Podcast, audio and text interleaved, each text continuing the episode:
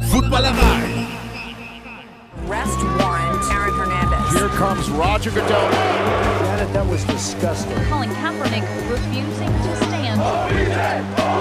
greatest comeback in Super Bowl history. Hallo und herzlich willkommen zu einer neuen Folge des NFL Boulevard im Rahmen des Footballerei Frühstückseis an diesem Donnerstag, den ich auch heute selbstverständlich nicht alleine bestreite, sondern vor allem für dich und mit dir, Rico. Moin, Rico. Moin Kutsche, ja, schön, dass ich dabei sein darf. Schön, dass du dabei bist. Äh, Rico von den Miami Dolphins ist hier heute bei mir dabei, weil wir natürlich auch in diesem Format ein bisschen auf das erste von zwei NFL Frankfurt Games schauen wollen. Am kommenden Sonntag ist es soweit. Die Kansas City Chiefs gegen die Miami Dolphins. 15.30 Uhr ist Kickoff. Rico, die Frage, ob du A im Stadion bist und B, ob du Bock auf dieses Spiel hast, die beiden Fragen erübrigen sich wahrscheinlich, oder? Ja, also eigentlich war nicht so sicher, ob ich im Stadion bin, weil ich eigentlich gar nicht mehr in Deutschland sein sollte. Aber das hat sich alles zerschlagen und ich bin natürlich im Stadion. Jetzt, das hat alles sehr gut funktioniert und dann, ähm, ja, also ich bin in Frankfurt. Ich bin hyped auf das Spiel wie, ich glaube, jeder, weil das ist natürlich erstens Dolphins Chiefs ist ein krass cooles Spiel aktuell und wir sind in Deutschland. Also, dass die NFL das Spiel nach Deutschland gibt, ist natürlich einfach Premium. Und äh, ja, also ich werde im Stadion sein, ich werde am Freitag schon in Frankfurt sein und eine Information vielleicht auch an alle Hörenden. Um 17 Uhr am Freitag gibt's bei Snipes eine Autogrammstunde mit Raheem Mostert. Ähm, also jede Person, die Lust hat, sich dort ein Autogramm abzuholen oder ein Foto zu machen, ist dort sicherlich herzlich gesehen. Macht ihr als Miami Dolphins auch noch irgendeine Veranstaltung, die du hier nochmal ploppen lassen könntest? Genau, also die Miami Dolphins Germany, also der Verein, ähm, wo ich ja nicht direkt mit drin bin, ähm, wir sind im Louisiana. Das ist eine Bar, das ist aber Open Door, also es kann jeder hinkommen, es gibt keine Reservierung. Und wir vom Dolphins Drive, wir machen, wenn dann vielleicht was spontan, je nachdem, wer vielleicht dort äh, zu Gast sein wird von den Dolphins. Also die Miami Dolphins organisieren das sozusagen mit. Cheerleader werden da sein, vielleicht der ein oder andere Alumni. Und da weiß man ja nie so ganz, wer dann auftaucht. Und wenn wir Glück haben, vielleicht springt noch ein Interview dabei heraus. Äh, wissen wir jetzt aber noch nicht. Und dementsprechend schauen wir mal. Aber das Louisiana ist am sowohl ab Freitag, Samstag und auch am Sonntag für alle geöffnet. Dort wird Football geschaut und ist quasi das Headquarter der Miami Dolphins äh, Fans äh, für das Spiel. Also wenn ihr euch irgendwie den Miami Dolphins verbunden fühlt, äh, keine Karten fürs Spiel habt eventuell oder schon ein bisschen vorglühen wollt, äh, dann geht ins Louisiana in Frankfurt, da werdet ihr auch Rico und Co. treffen.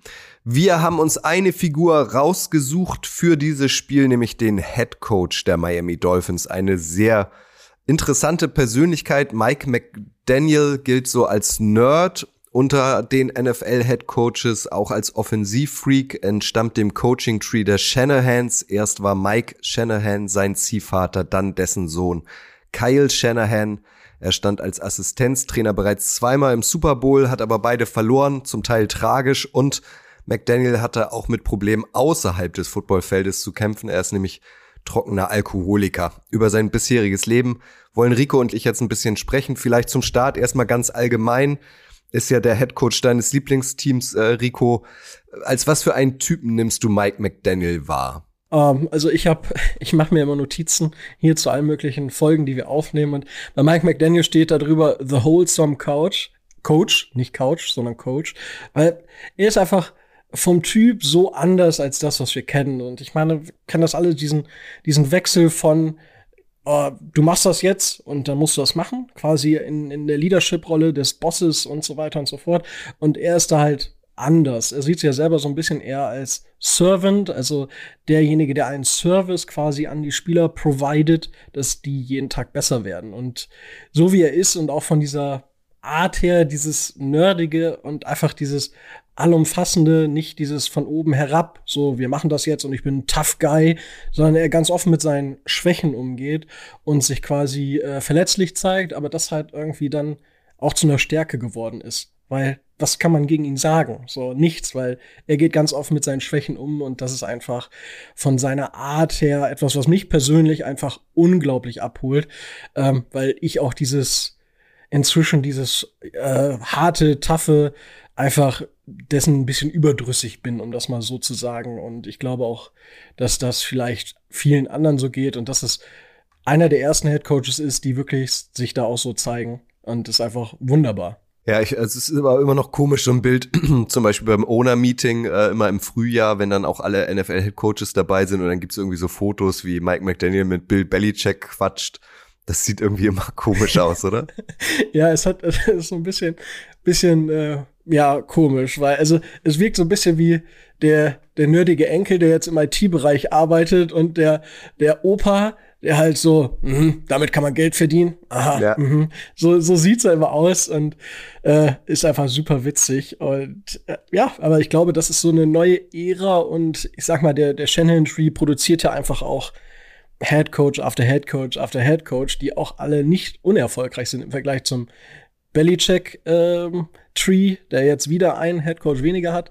Und ja, also ist einfach eine, eine wilde, wilde Übergangszeit, die wir da gerade haben zwischen diesen beiden Generationen.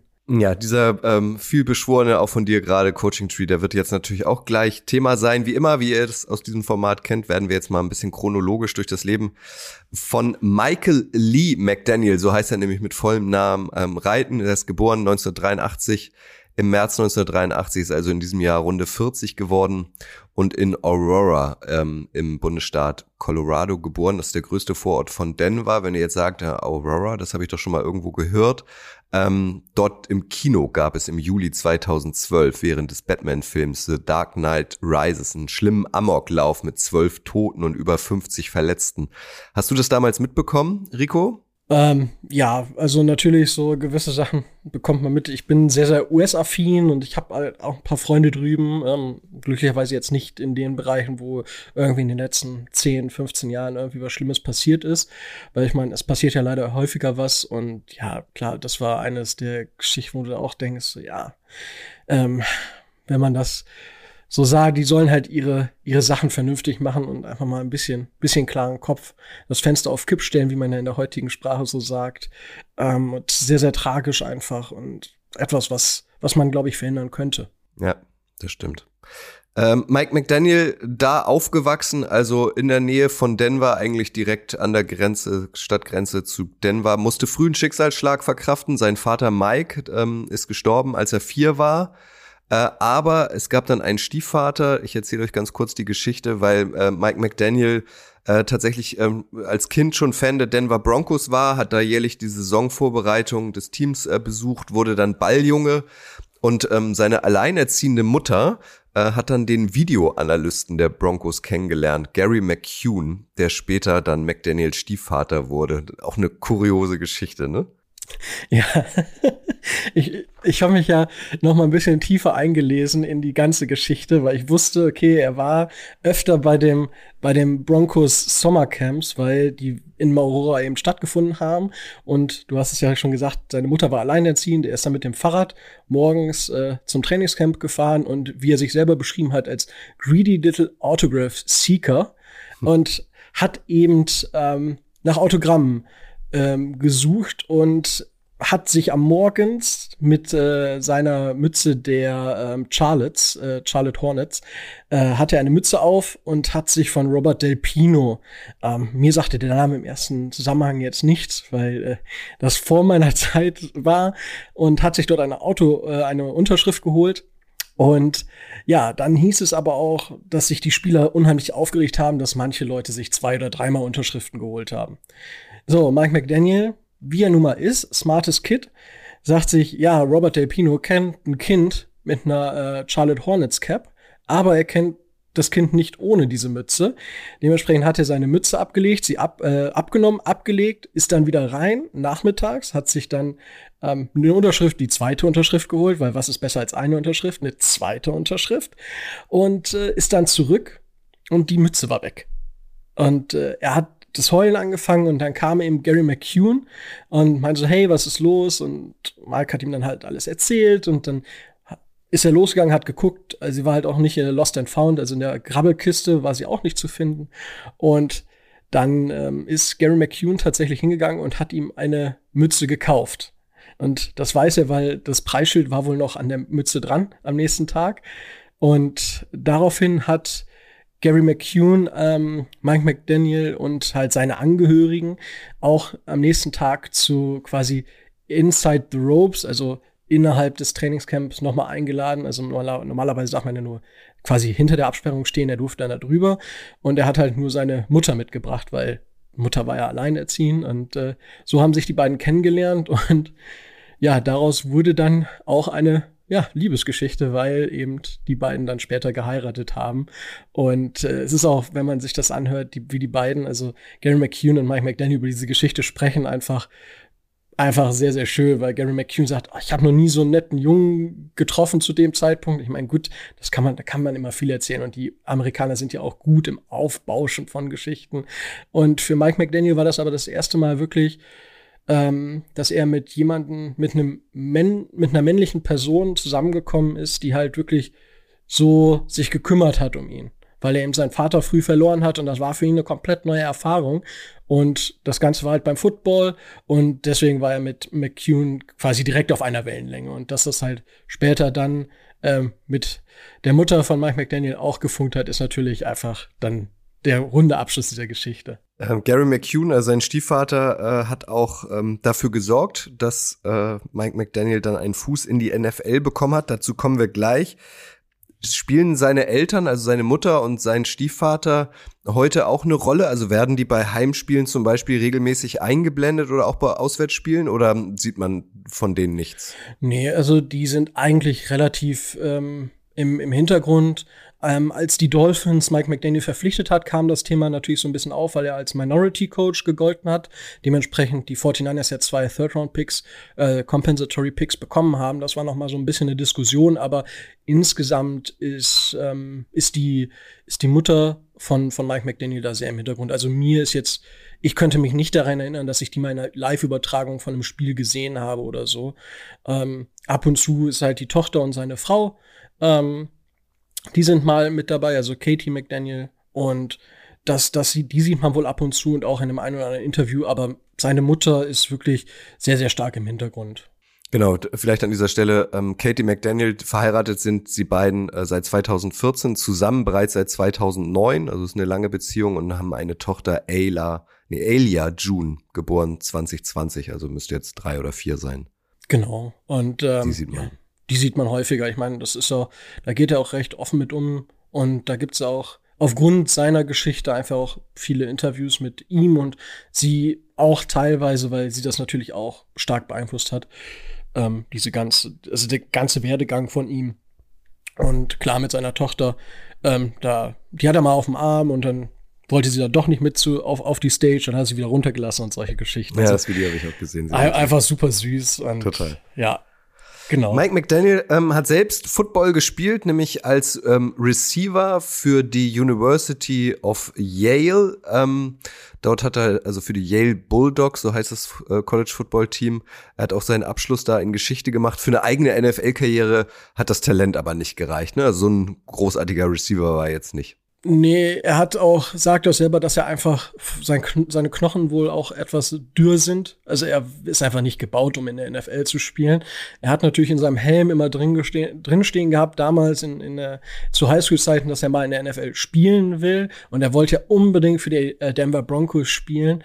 Aber er hat dann irgendwo in Yale dann doch festgestellt, so ja, ähm, er weiß schon, was auf dem Footballfeld abgeht. Das sagt auch äh, einer seiner ehemaligen äh, Kollegen, der auch Wide Receiver war bei Yale, sagt auch, der hat, der hat mir erzählt, was vorher passiert oder was die Defense machen wird aufgrund dessen, was er gesehen hat. Und es war halt zu, eigentlich immer richtig. Und ähm, ja, aber dass es zu, äh, zur Wide Receiver Karriere gereicht hat, das äh, war dann irgendwann etwas unrealistisch. Trotzdem hatte sein Traum Bestand, in der NFL zu arbeiten. Als er mit seiner Abschlussarbeit in Geschichte beschäftigt war, hat er alle 32 Teams, äh, NFL-Teams angeschrieben und sich um eine Stelle als Praktikant im Trainerstab äh, Stab beworben. Auch da, ich habe es gerade schon gesagt, hat ihm sein Stiefvater Gary McCune ähm, wieder geholfen und hat ihm Kontakt hergestellt zum damaligen Head Coach der Broncos, Mike Shanahan.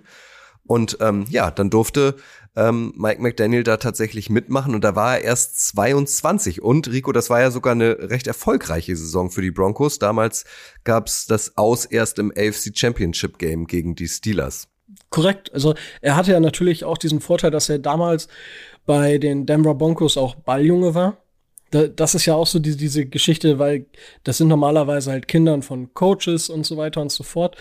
Und er ist da schon so ein bisschen rausgestochen, weil klar, er war dann irgendwo der, der Stiefsohn von Gary McCune, aber er war halt nicht der typisch, typische Coaches-Sohn, sondern er hatte super Interesse an Football und ist da einfach reingegangen und hatte richtig richtig Lust und hat auch quasi alles gemacht, was, was kein anderer machen wollte. Und das hat er dann auch bei den Denver Broncos gemacht. Da hat er quasi die Daten analysiert und ähm, quasi auch manuell eingetragen und solche Sachen. Das wollte kein anderer machen. Und er hat gesagt, give it to me. Er hat mit den Wide Receivers zusammengearbeitet, unter anderem damals mit Jerry Rice. Also er hat schon, wenn man sich die, die ähm, Wide Receiver zwischendurch mal anschaut, hat er da schon mit interessanten, interessanten Kalibern zusammengearbeitet. Aber ja, in der Zeit ähm, Mike Shanahan hat ihn dann geholt und äh, ein witziges, äh, witziger Schnipsel aus dem Interview mit Mike Shanahan ist, dass Mike McDaniel im Interview gesagt hat, da ging es um ging es ja um ein Internship und er wurde später zum äh, Assistant quasi hochgezogen. Ähm, hat er gesagt, dass er auf jeden Fall ein NFL-Coach werden will, der äh, später in die Hall of Fame kommt und mehrere Championships für eine Franchise gewinnt. Also er, er war schon immer sehr ambitioniert, um das mal so auszudrücken. Naja, und auch dieses Nerdige kam da ja schon durch, ne? So wie du erzählst, er hat da Daten eingetragen und so, das wollte kein anderer machen. Na gut, dann mache ich das halt. Ja, er, er, hat halt jede Chance sozusagen genutzt, die er, die er kriegen konnte. Er hat vorher, und das war, hat ihm dann so noch so mal so ein bisschen klar gemacht, dass wirklich er seiner Passion Football folgen muss. Er hat ein halbes Jahr auch ein Praktikum als Investmentbanker gemacht. Also auch interessant, Geschichte studiert, halbes Jahr Praktikum als Investmentbanker stelle ich mir, ich musste ein bisschen lachen, als ich das gelesen habe, weil so Mike McDaniel als Investmentbanker, ach, witziges Bild irgendwie und ja, dann ist er halt all in gegangen und ähm, hat bei den Broncos dann den ersten Schritt machen dürfen.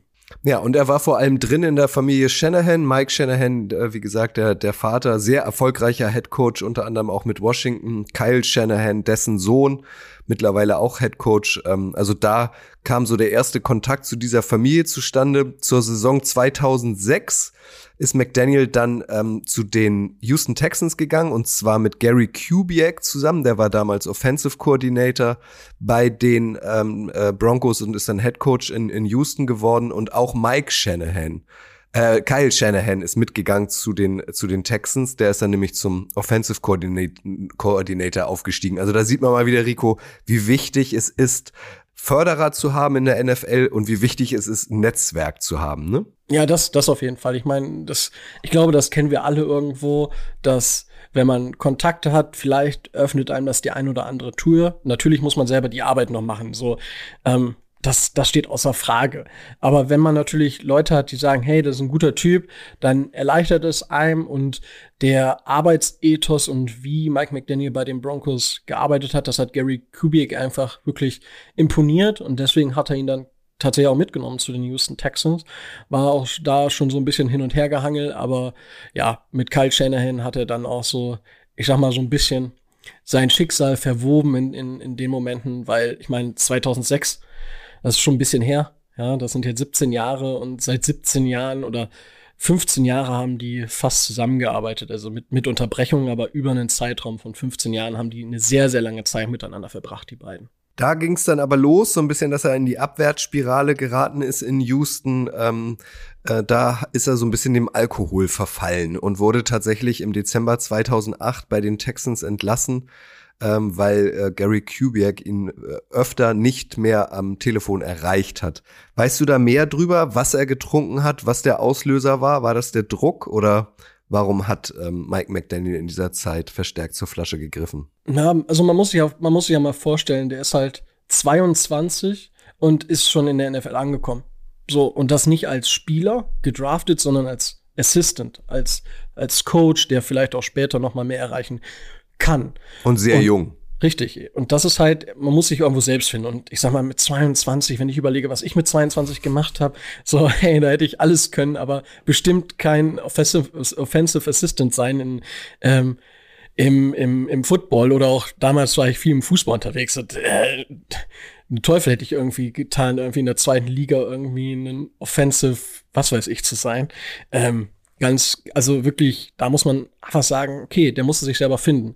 Und dann ist er halt einfach in diese Partyszene abgerutscht oder es ist, glaube ich, normal für einen 22-Jährigen da nochmal Party zu machen, aber er wurde dann halt immer mehr zum Partyboy und hat halt dann immer wieder auch getrunken und ist dann aber, das ist ja das, wo er dann nicht irgendwie zu finden war, und zwar die 6 Uhr in der frühen Meetings.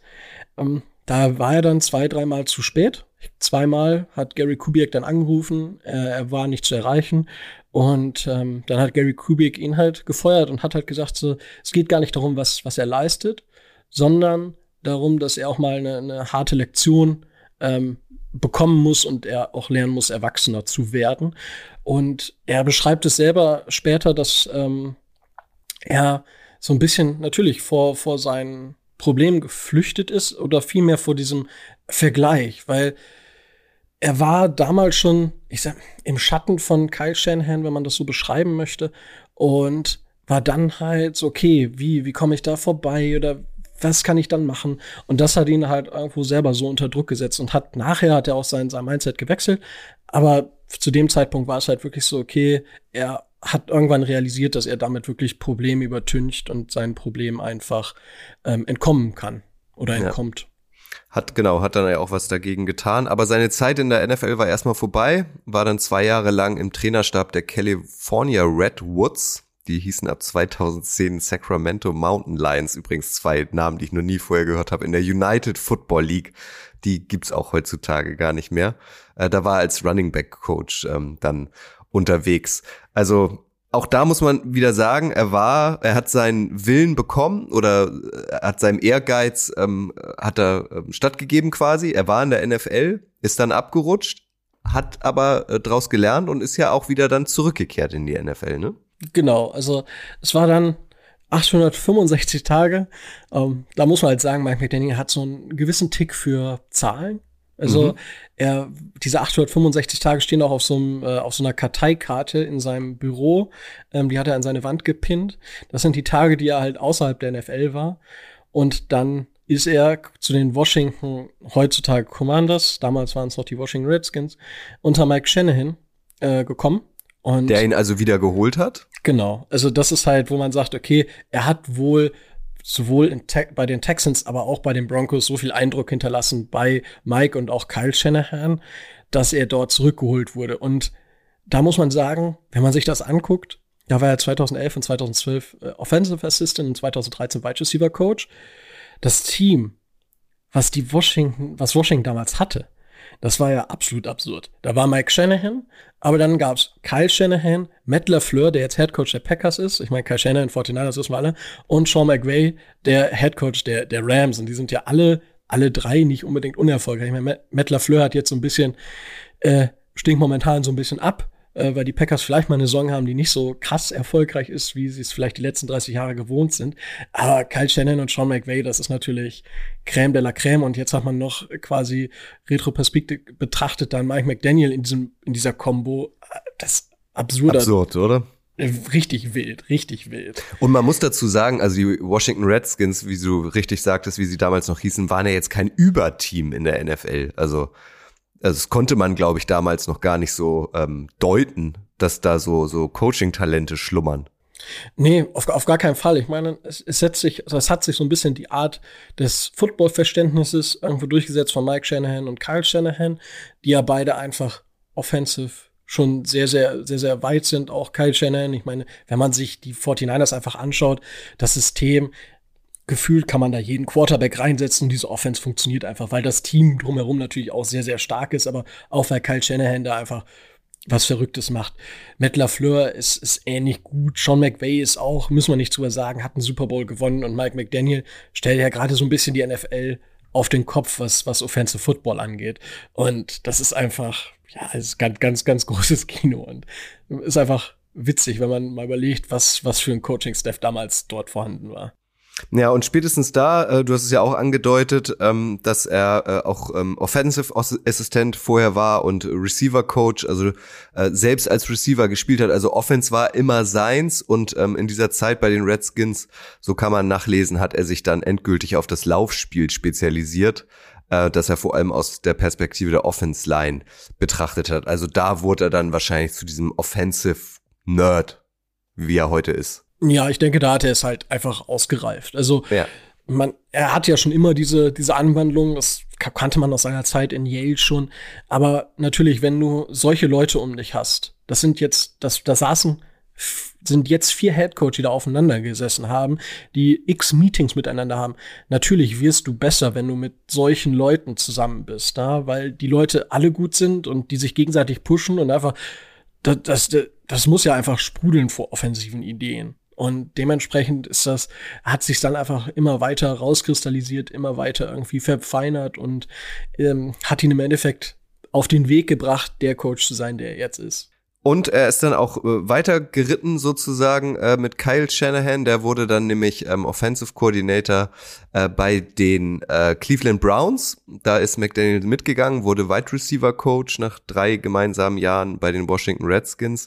Und dann wird's wieder spannend. Äh, dann äh, waren sie da nur ein Jahr zusammen und dann waren sie zwei Jahre bei den Atlanta Falcons. Shanahan wieder Offensive Coordinator, McDaniel wieder Offensive Assistant. Äh, Und das war unter anderem dann mit der Saison 2016 verknüpft, wo Atlanta ja bekanntlich im Super Bowl stand, schon äh, hochgeführt hat, nämlich 28-3. Am Ende gab es dann noch eine Overtime-Niederlage gegen die Patriots, wissen wir alle, 28-34. Kyle Shanahan hat irgendwie seinen Rucksack verloren auf der Medienparty, wo das Playbook drin war. Also da ging es dann irgendwie drunter und drüber. Aber da stand er das erste Mal im Super Bowl. Das ist richtig. Und äh, ja, ich meine, die Offense damals bei den, bei den Atlanta, Atlanta Falcons, Matty Ice in seiner Prime, Julio Jones in seiner Prime, das war natürlich Weltklasse. Und da hat, hatte man natürlich mit Dan Quinn einen äh, eher defensive-minded Head Coach und da konnte man sich dann natürlich mit Kyle Shanahan und Mike McDaniel in der Offense ein bisschen austoben. Und das hat man ja gesehen. Und ja, am Ende muss man, muss man sagen, hat man im Super Bowl, ist, war man vielleicht zu zaghaft in, in der zweiten Halbzeit. Man hätte einfach weiter auf dem Gaspedal bleiben müssen. Dann hätte man das Spiel vermutlich gewonnen. Man weiß es natürlich nicht, aber das war, ja, da ich, ich, ich glaube, da war einfach die jugendliche, da, der jugendliche Leichtsinn vielleicht nicht groß genug, um zu sagen, okay, wir machen einfach weiter und nicht vorsichtig werden, sondern halt einfach weiter aufs Gaspedal drücken. Aber er brauchte wieder ein Ventil. Es gab erneut Alkoholprobleme in der Zeit und er hat sich dann mit Hilfe der Falcons ähm, einer dreiwöchigen Therapie unterzogen und ist laut eigener Aussage seit Januar 2016 trocken. Also er brauchte dann, ich weiß nicht, ob er besonders viel feiern gegangen ist oder ob er heimlich dann irgendwie zum Alkohol gegriffen hat, um sich zu beruhigen oder so. Aber das hat ihn dann noch doch noch eine ganze Weile begleitet, das Alkoholproblem, ne? Ja, ich meine, das, da, da gibt's auch 2014, wo er eben bei den ähm, Cleveland Brown war, äh, war. Mike Petin hat auch Wodkaflaschen unter seinem Schreibtisch gefunden. Also es war jetzt also schon dieses, was man kennt. So die Leute haben ihre Verstecke ähm, und er hat es halt dann von diesen Partys mit ins Büro genommen und war dann halt auch, wo er gesagt hat, okay, er, er arbeitet lange und dann muss er kreativ bleiben und dann greift er halt zur, zur Flasche. Er hatte bei den, äh, bei den Redskins damals Sh Shanahan, dann war aber auch auf einmal Matt LaFleur da und Sean McVay. Das heißt, er hatte auf einmal viel mehr Konkurrenz und dann gab es eben diese Meetings am 4.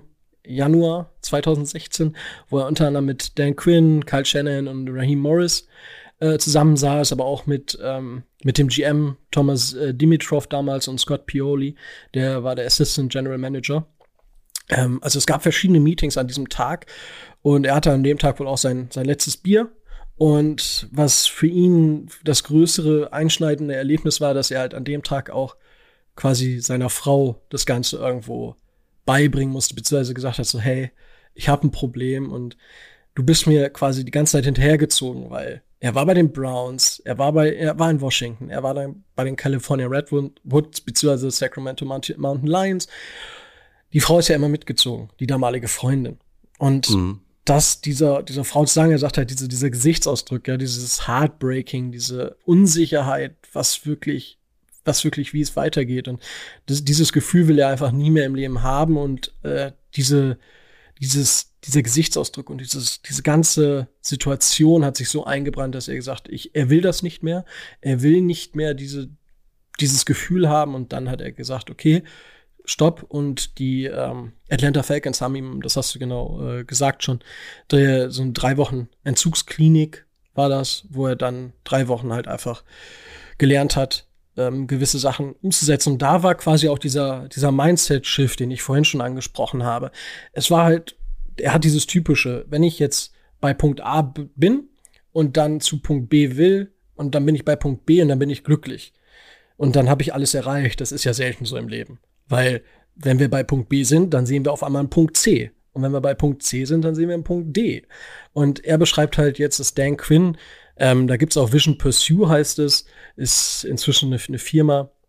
Und er sagt halt, man ist am Punkt A und man will nicht zu Punkt B, sondern man will seinen Punkt A so weit erweitern, dass man bei Punkt B ist. Und dann will man ihn um Punkt C erweitern. Also es ist quasi nicht von einem Punkt zum anderen, sondern man, man wird einfach besser mit seinen Erfahrungen. Und das hat ihm auch unheimlich geholfen, einfach der zu werden, der er jetzt ist und quasi von Tag zu Tag zu denken und nicht zu sagen, okay, ich habe da Leute, die, ähm, wo ich hin will, so und dann dies und jenes. Nee, das ist er nicht mehr. Er hat eine klare Vision und will quasi jeden Tag das Beste geben. Und wenn er jeden Tag sein Bestes gibt, das ist mag vielleicht auch ein bisschen naiv sein, aber ich, ich mag diese Gedanken auch einfach sagen, okay, wenn ich jeden Tag das Beste gebe, dann werden die Ergebnisse von alleine irgendwann kommen. Und mein, sah ja dann auch nicht so schlecht aus nach 2016. Genau, und diesmal musste er keine Ehrenrunde drehen, also durfte er in der NFL bleiben. Wieder äh, mitgewandert mit Kyle Shanahan, diesmal zu den San Francisco 49ers. Kyle Shanahan wurde das erste Mal Head Coach. Er nahm McDaniel mit, der war zunächst Run Game Coordinator bei den 49ers. Ähm, und ich glaube, das, du hast es ja schon beschrieben, das, was man jetzt bei den ähm, 49ers sieht, nämlich dieses, es ist fast egal, welcher Quarterback da an der Center ist, dieses so spektakulär, diese Offense und äh, dieses Laufspiel jetzt auch noch perfektioniert mit Christian McCaffrey, das hat halt auch Mac McDaniel mitgeprägt. Ja, das, das auf jeden Fall. Und dieses Ganze auf dem Lauf, Laufspiel aufbauen und was da halt bei den 49ers ist, die 49ers sind ja einfach eine Yards after Catch Maschine. Die haben das ganze System jetzt nicht auf Deep Balls aufgebaut, wie es jetzt bei den Dolphins ist. Das ist so ein bisschen der Unterschied. Aber die, die 49ers haben halt Christian McCaffrey, die haben eben Debo Samuel, die haben Brandon Ayuk, die haben George Kittle, der einfach, du brauchst für das System, was die 49ers fahren, genau eben diesen, diesen Tight End, der quasi alles sehr, sehr gut kann. Ja, da gibt's nicht viele von. Das ist ein Mark Andrews, das ist ein ähm, Kelsey und das ist eben äh, George Kittle. Das war damals mhm. noch ein Rob Gronkowski.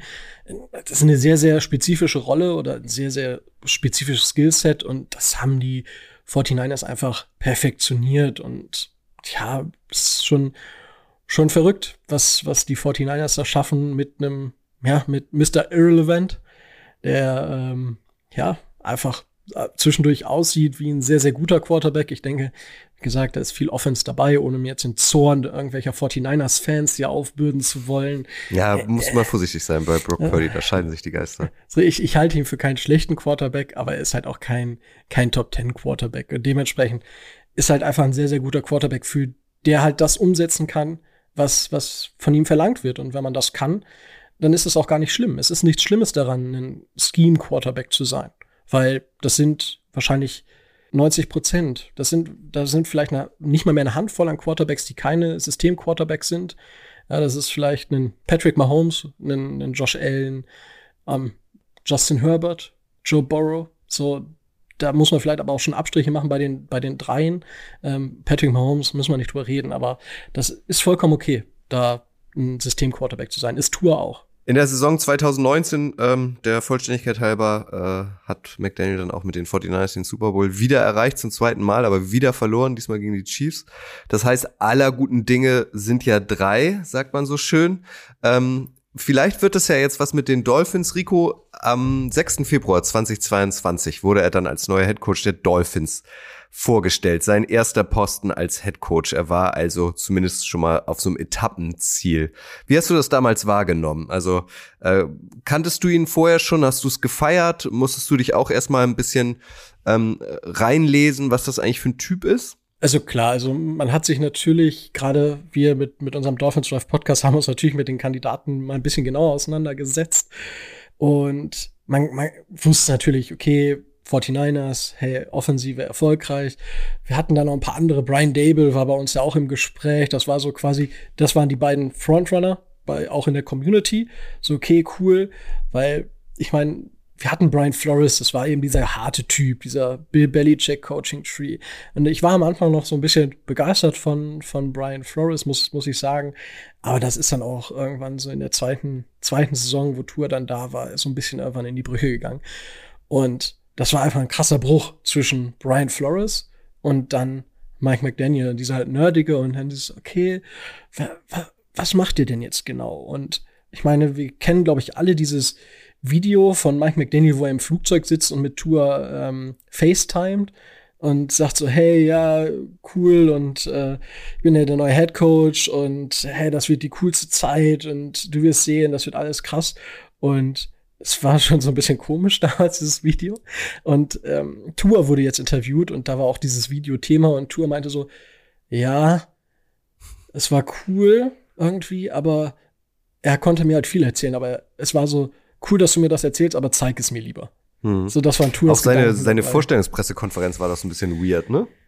Ja, ich meine, wenn man, wenn man sich ihn anguckt, ist, was ist da nicht so ein bisschen touchy weird, wenn man das so sagen was möchte. Hm. So, also er ist halt immer so ein bisschen, ah, okay. Und ja, also die Pressekonferenz, ich meine, er im Anzug ist immer so ein bisschen, bisschen komisch, auch wie er, der Anzug war so ein bisschen einfach nicht passend. Es, es, war halt alles so ein bisschen skurril, aber es war so, okay, interessant. Und wir konnten ja noch Adam Gaze, hm. der war ja vor Brian Flores Head Coach. Ja, die Pressekonferenz war noch absurder, ja. Der, ich meine, deswegen war das so, okay, hey, es, wir, wir haben nicht das Adam Gaze-Level erreicht. Und ähm, aber das Problem war, Adam Gaze kam ja zu den Dolphins, ah, das Offensive Mastermind und hast du nicht gesehen. Und jetzt kommt der nächste, der so ein bisschen weirde Pressekonferenzen gibt und der auch als Offensive Mastermind gilt. Mhm. Manche waren durch, äh, durchaus skeptisch. So, ich bin am Anfang eh immer hyped. Also es sei denn, es kommt irgendwer, wo ich sage, so, warum? So, wenn die Dolphins jetzt Josh McDaniels geholt hätten, hätte ich mich gefragt. So, Oder hey. Urban Meyer. Oder Urban Meyer, ja, das, ja. Äh, so, wo ich, wo ich mir denke, so, äh, was? Warum? Aber da war es so, hey, die Dolphins, äh, den hat so eine Offensive Identity gefehlt. Das, das war nicht da. Und danach hat es quasi irgendwie die Fans auch so, oh, unsere Offense sah so scheiße aus. Ohne das jetzt mal so. Aber es hat ja, es hat ja also eigentlich sofort geklickt, ne? Also 2022 direkt in die Playoffs geführt, das erste Mal seit 2016. Da habt ihr dann verloren gegen die Bills zwar am Anfang, jetzt wieder klar auf Playoff-Kurs. Ich glaube 15 Siege, 10 Niederlagen bislang. Also es hat eigentlich ein bisschen Anlaufzeit gebraucht, natürlich, aber so, keine Ahnung, wir haben jetzt November, also eigentlich mindestens seit einem Jahr läuft's so gut wie lange nicht mehr bei den Dolphins, ne? Auf jeden Fall. Ich meine, auch da muss man sagen, Adam Gase hat in seiner Rookie-Saison die Dolphins auch in die Playoffs geführt.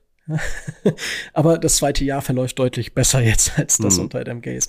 Und es ist, äh, ja, also die Dolphins haben eine offensive, offensive Identität und das beste Beispiel ist eigentlich, wir hatten ja diesen Rückstand gegen die Carolina Panthers 14-0. Und ich saß hier und dachte mir so, na, das ist jetzt nicht optimal, aber hey, ich glaube, wir können das definitiv noch gewinnen. Und es war nicht so wie früher, wo du selbst bei zwei Score Vorsprung sagtest so, oh, das wird bestimmt noch mal eng. Und jetzt ist es okay, selbst wenn die Dolphins zurückliegen okay, ja, aber wir haben eine explosive Offense, unsere Offense kann das und das, unsere Offense funktioniert und die Defense schafft es ab und zu auch mal, die Gegner aufzuhalten. Irgendwie schaffen wir das schon noch. Also das, das, das Gefühl ist komplett anders und das ist, das ist eigentlich das, das Schöne als Fan für, für mich persönlich, wirklich zu sagen, man fühlt sich komplett anders, wenn man jetzt sonntags sich hinsetzt und die Spiele guckt, weil irgendwas passiert, irgendwas Cooles wird schon passieren und es ist nicht so mal hier, mal da, sondern es ist durchgehend wirklich eine sehr, sehr schön anzuschauende Offense und das ist halt, ja, sehr, sehr positiv, sehr, sehr schön und äh, eine sehr, sehr schöne Zeit, wenn man gleichzeitig bemerkt, dass ähm, der Bully der AFC East so mo momentan seine Probleme hat. Ähm, das ist einfach sehr, sehr, sehr, sehr schön. Ja, ich, also ihr könnt das erste Mal, das finde ich auch krass, also seit, seit der Saison 2008 die AFC East gewinnen. Also das ist ja schon eine lange Zeit, das sind 15 Jahre.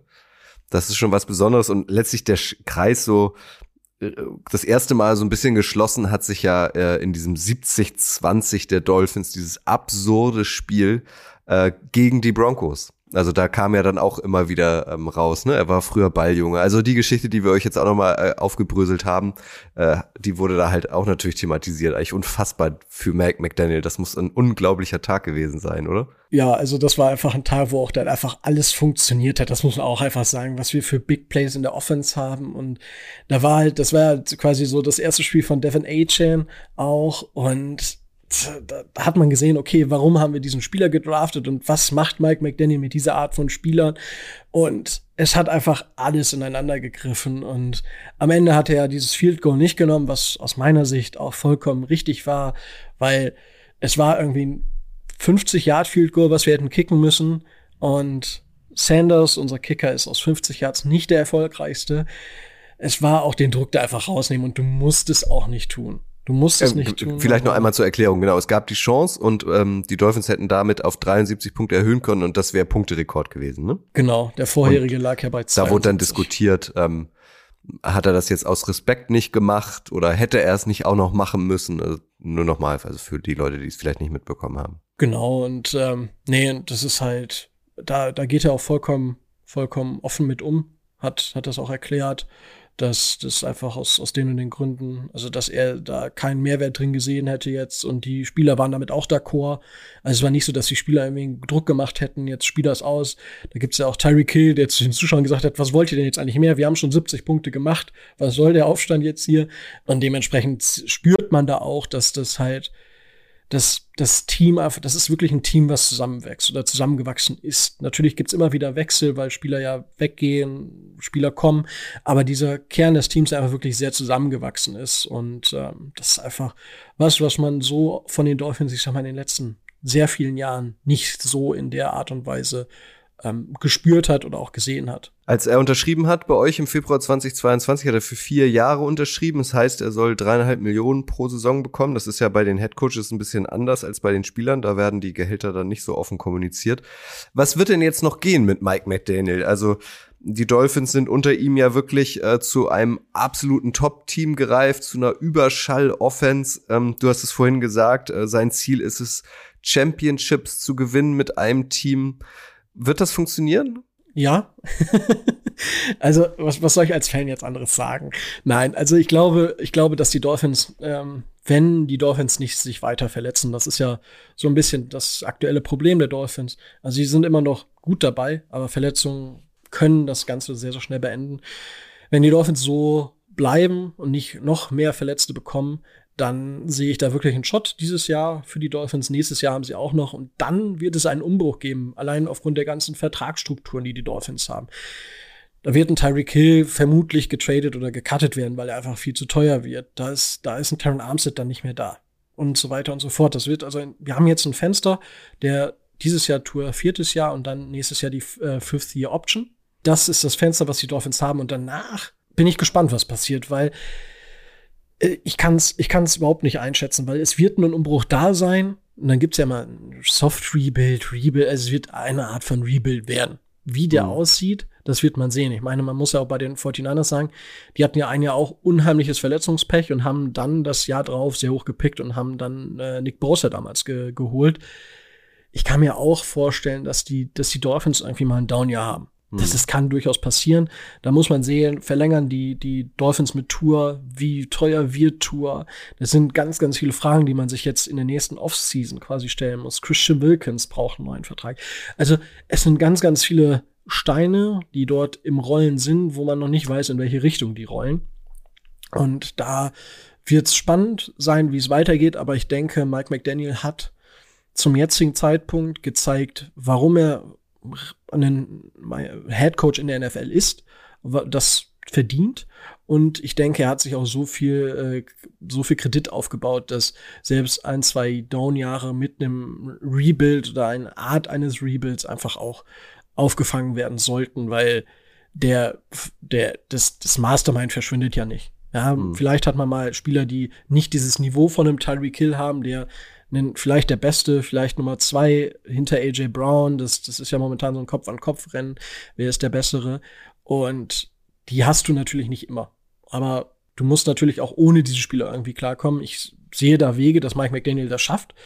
Aber vielleicht ist es dann nicht ganz so erfolgreich. Aber auch da muss man dann sagen, die Dolphins Community ist sehr leidensfähig und ähm, dementsprechend sollten da ein, zwei Downjahre jetzt kein, kein, kein Fehler sein in der, in der Ära Mike McDaniel. Also von meiner Seite aus, aktuell sehe ich keinen Grund, warum er nicht weiter verlängert werden sollte, irgendwie in der nächsten oder übernächsten Offseason.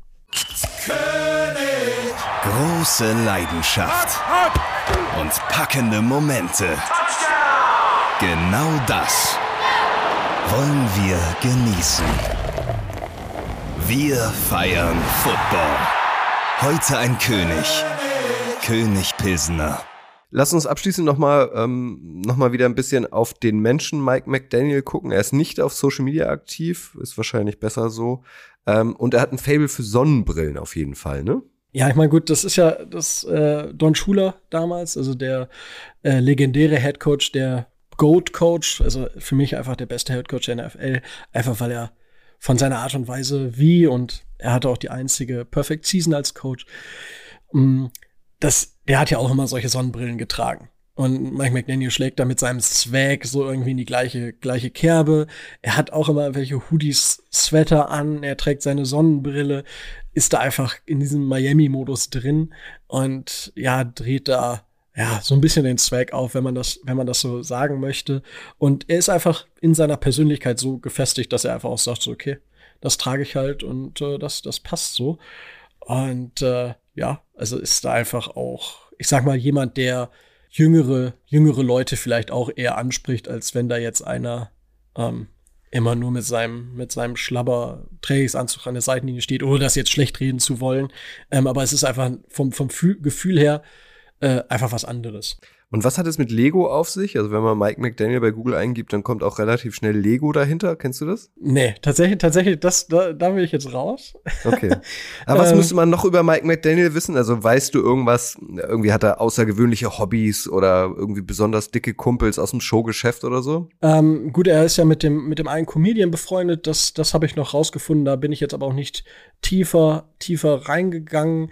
Was, was man vielleicht, was noch eine witzige Geschichte ist, dass er in der dritten Klasse ähm, einen Mathe-Test äh, unbedingt der Beste sein wollte, aber da war immer eine, die war besser und er hat dann wirklich alles dran gesetzt, äh, besser zu sein und das hat ihm dann so ein bisschen gezeigt, wenn er wirklich präsent ist im Moment, dass er dann wirklich auch der Beste sein kann und dass ihm das noch gezeigt hat, dass oft Leute nicht alles investieren in eine Aufgabe oder in etwas, was sie wirklich wollen, weil die Angst vor dem Scheitern viel zu groß ist. Mhm. Und das hat er quasi in diesem Präsentsein im Moment. Deswegen ist er unter anderem auch nicht bei Social Media und deswegen ist er auch unheimlich schlecht im Beantworten von Nachrichten.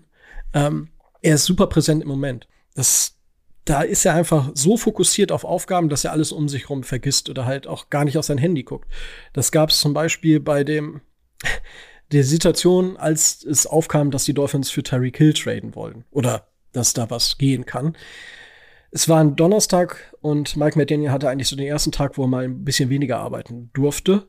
Und dann hat er seine Frau angerufen, hey, Katie, ich bin um drei Uhr zu Hause. Und die Frau, was, drei Uhr? Wie krass ist das denn? Das ist ja mega cool. Die war richtig hyped.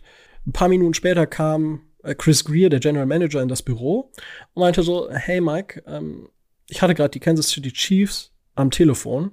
Tyreek Hill steht zur Verfügung. Also wir hätten dann Möglichkeit. Und natürlich, natürlich direkt hyped.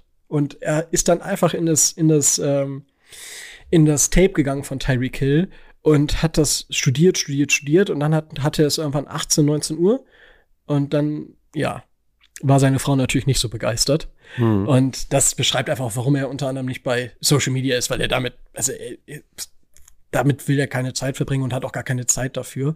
Hm. Und was vielleicht noch ähm, eine ne witzige witzige Geschichte ist, äh, zwei, zwei Geschichten, weil Tour, da vielleicht noch eine kurze Geschichte, weil Tour unter Brian Flores einfach sehr, sehr also gelitten hat, wenn man sich die Interviews jetzt im Nachhinein anschaut. Das ist schon hart gewesen.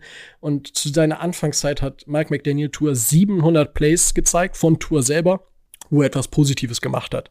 Allein das ist schon krasses Commitment. Und vielleicht so ein kleiner Fun Fact zum Schluss. Ähm, Mike McDaniels trinkt quasi nie seine Softdrinks aus. Da ist am Ende meist noch so ein Drittel oder so 20 Prozent drin, weil die dann Raumtemperatur haben und das schmeckt ihm nicht. Und er verlässt jeden Morgen um 2.30 Uhr morgens das Haus. weil er Krass. halt nie zu spät sein will aus der Zeit von Houston. Das hat er sich mal selber versprochen. Mhm. Und ja, also er ist meistens um drei, kurz vor drei im Büro. Ja, das ist krass, ein, ein Workaholic, aber ähm, er hat sich halt alles selbst erarbeitet in seinem Leben. So kann man es, glaube ich, zusammenfassen. Früher Schicksalsschlag, dann äh, großer Football-Fan.